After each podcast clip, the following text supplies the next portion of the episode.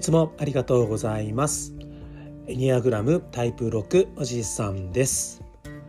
タイプ6の視点から得た日々の気づきを共有することで少しでもタイプ6の皆様が生きやすくなることを目指しているラジオです。それでは始めたいと思います。はい、えー、では今日なんですけれども、えー、ここまでずっと話してきてます、えー、タイプ4、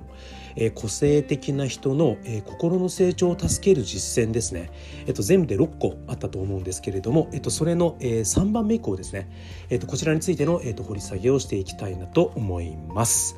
はい、えー、気づけば9月ですね。もう今日9月5日はい、えーと、今年も残すところこれも9101112ともう4ヶ月になってましてあっという間にこう1年過ぎていくなっていう感じですね。あの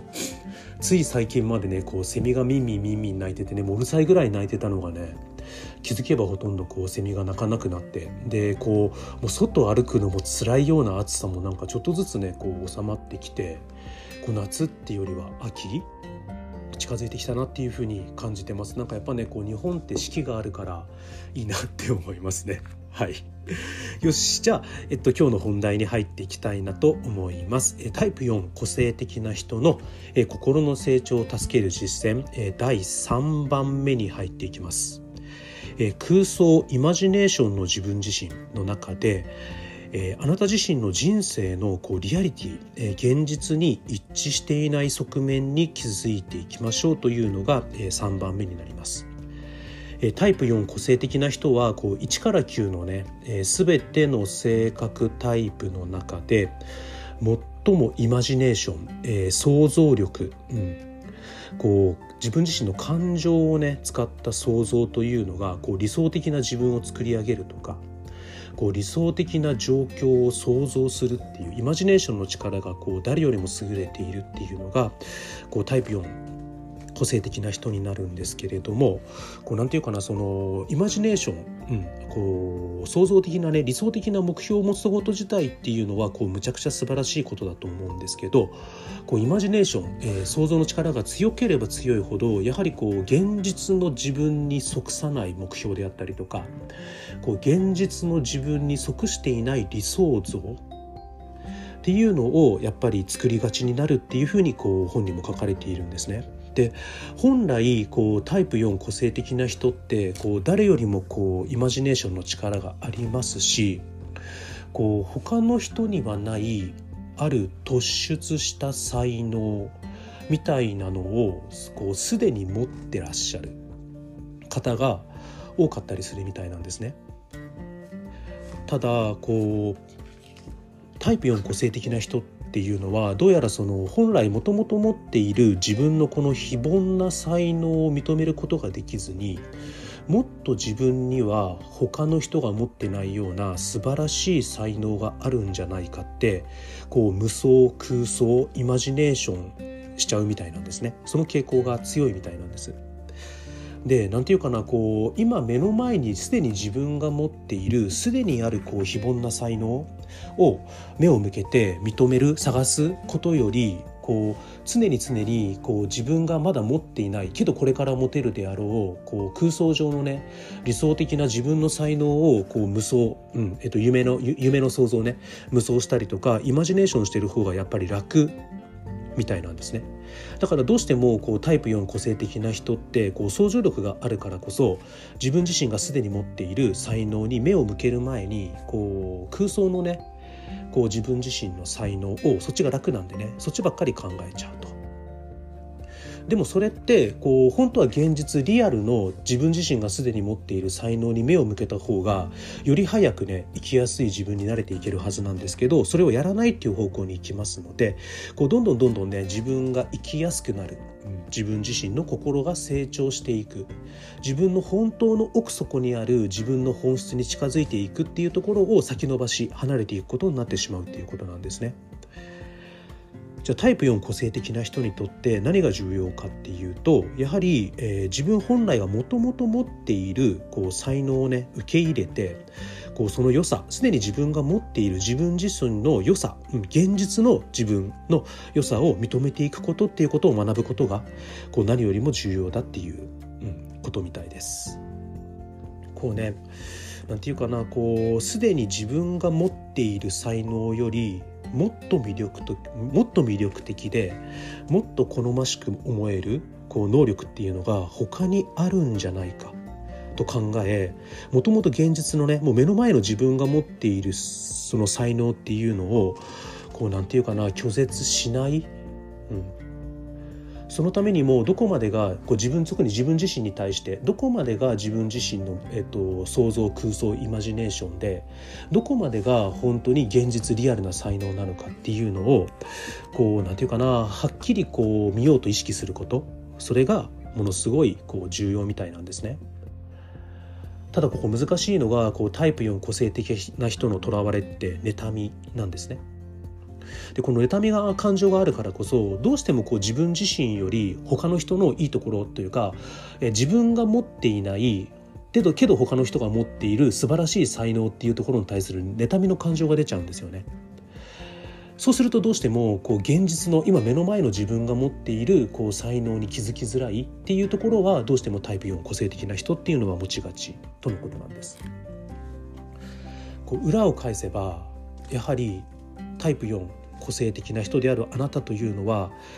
今現時点すでに誰も持ってないような素晴らしい非凡な才能を持っている。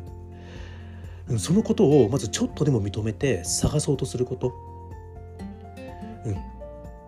少しでもこう頭の空想をちょっとでもストップして現実のリアルの自分を見て他より他の人よりすでに優れている自分が持っている才能は何なんだ絶対持ってますので。こうそこに目を向けようとすることが大事とのことがこの3番目ですね。こう空想のね理想的な自分自身のうち本当にあなた自身のリアリティに一致しているものは何か、うん、今目の前にあるあなたの才能は何か、うん、そこに目を向けようということになります。じゃあそれをやるために、うん、自分自身の現実のリアルな才能に気づくために何が必要かっていうのがこう4番目うん、タイプ4、えー、個性的な人の、えー、心の成長を助ける実践の4番目につながっていくんですけどじゃあこの4番目は何かっていうと本当にこう正直でねこう正確な鏡となってくれる、うん、あなたの鏡となってくれる真実の友人を見つけていきましょうということになります。あのこれタイプ4の話してるんですけどこれ全部の性格タイプにつながりますよね。こう話しながらこれすげえ自分に対して言われてるなって思ってます。僕自身おそらくタイプ6、うん、忠実な人なんですけどやっぱりこう自分自身が持っている才能に目を向けるって怖いしもっと自分には別の才能があるんじゃないかってやっぱり無双イマジネーションしてますしじゃあそういった自分をこう客観的正直に見てくれる真実の本当に友達が持てているかっていうと、うん、持ててないやって部分もありますし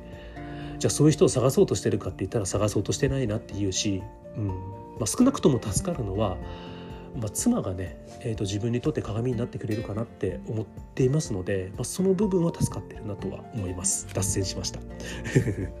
じゃあタイプ4個性的な人にとって、えー、心の成長を助ける実践。第4番目。うん、正直で正確な鏡となってくれる真実の友人を求めましょうということになります。あの一人でもいいみたいです。うん、なんていうかなこうタイプ4個性的な人はこう本当に心を成長する、えー、本当に生きやすくなる本質的な本当の自分に出会うために何が必要かっていうともともとすでに持っている自分自身のこう資質や才能を、えー、認めることなんですね。でうんじゃあその自分自身のこうなんていうかなイマジネーション理想的な自分をちょっとこうストップ。もしくは、えーと、現実的な理想的な自分の頭の中でわちゃわちゃしているこう理想的な自分自身とこう現実で本当に非凡な才能を持っているあなた。その両方をバランスよくフラットに見ることができることが必要なんですけど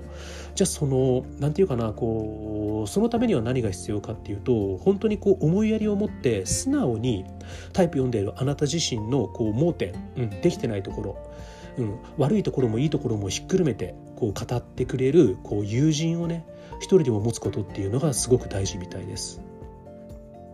こうタイプ4個性的な人っていうのはこう空想の世界理想的な世界で生きることが上手である分逆にいかに現実リアリティチェック現実を確認すること、うん、リアリティチェックこう現実を確認することによって空想の世界ではなくて現実の世界の確認からこそたくさんのことを得ることができる、うん、それがタイプ4個性的な人みたいなんですね。その何て言うかな自分自身のこうロマンティックな空想気持ち関心からではなくて本当にこうどれだけ何て言うかなこう自分自身の中にあるロマンティックな自分に対する関心イマジネーションで作り上げた理想的な自分と本当の現実な世界で生きている自分の一致点符合しているこう理想的な部分の中にも本当にこう現実世界の自分と一致する部分ってあると思うんです。じゃあこう理想的に無双している自分と現実の世界で生きている自分でのそれが一致する場所っていうのが多分タイプ4個性的な人にとってのこう才能自分自身のこうすでにある才能になると思うんですね。でもそこってなかなか自分では見つけられない見えないみたいなんですね。特にタイプ4個性的な人はこう理想空想無双が邪魔しちゃうんで。じゃあ何が重要かっていうと現実世界のあなたをしっかり見てくれてじゃあ現実世界のいい部分も悪い部分もフラットに見て鏡のようにでも思いやりを持ってあなたに伝えてくれる友人。そういった人を見つけることがとても重要ですというのがタイプ4個性的な人にとっての4番目。えー、心の成長を助ける実践4番目ですね、えーと、正直で正確な鏡となってくれる真実の友人を見つけましょうということになります。いい時間になりましたので今日はここまでにしようかなと思います。えっと、次回でこの5番目6番目を話してタイプ4、え、個性的な人の、え、成長を助ける実践6個を話して一度タイプ4個性的な人の話を完結できたらいいなと思っております。うんそうですねその途中でも話したんですけどこの毎回こういろいろな性格タイプの心の成長を助ける実践についてお伝えしている中で感じるのはこれはそれぞれ全ての性格タイプに使えるよなっていうことですかね。そのまあ、一つは例えば僕タイプ6忠実な人だと思うんですけどでも全ての人間あの僕の中にもタイプ1からタイプ9の全ての要素は入ってるんですね。であればもちろん僕がの中にもこうタイプ4個性的な人の要素ってあるのでであればタイプ4個性的な人がより生きやすくなる本当の自分本質的な自分うん、本当にこの性格タイプのバリアの向こう側にある真実の自分みたいなものにねこう近づいていくためには自分の性格タイプ以外の方法論を使うっていうのもこれもちろんすごくプラスなんじゃないかなと思ってます。で僕自身もタイプ6あの忠実な人なんですけど忠実な人あのタイプ6ってこう思考センターになるんでこう考えが未来へ未来へと向かっていくんですね。じゃあ当然こうなんていうかな、えーと、特にこうタイプ、えーと、思考センタータイプ5タイプ6タイプ7って、えーと考えが未来に向くのでこう未来って決まってないんですね。だからそこにすごく大きな不安を抱いてしまうんですけどじゃあその不安をちょっとでも減らすためにどうするかっていうと未来に向けての理想的な状態をやっぱり僕考えがちなんですよね。うん、あのほっとくとマイナス思考になって悪い方悪い方ばっかり考えちゃうんでじゃあある種ちょっと意識的になるべくこういいこといいこと考えようって。でもそうするとそれって無双だし理想だし妄想になっていくんですよ。じゃあその中でじゃあ何が現実で何が理想無双なのか。理想が悪いわけじゃないですよ。これ無双妄想なのか。じゃあその自分がしている妄想の中で何が現実になり得てじゃあその現実の中で何が自分にとっての才能でじゃあその現実持ってる自分の才能の中でどれが人のためになっていくのか自分のためにもね。そういったこと考えるのってタイプ4じゃない。タイプ6である僕にとってもすごく重要ですしこれはもしかしたらその世界で生きるどんな人にとってもすごく重要なことなんじゃないかなって、うん、今回このね、えーと、タイプ4個性的な人の心の成長の実践を助けるところを話をしていて感じました。難しいですよね。こう僕も幸せになりたいですしやっぱり幸せになりたいよりよく生きたい自分らしく生きたいって考えてる人っていっぱいいると思うんですけどでも本当にこう生きやすくなる自分らしく生きるためには結局のところその前段階として自分自身の良いところも悪いところもねしっかり向き合わなきゃダメですし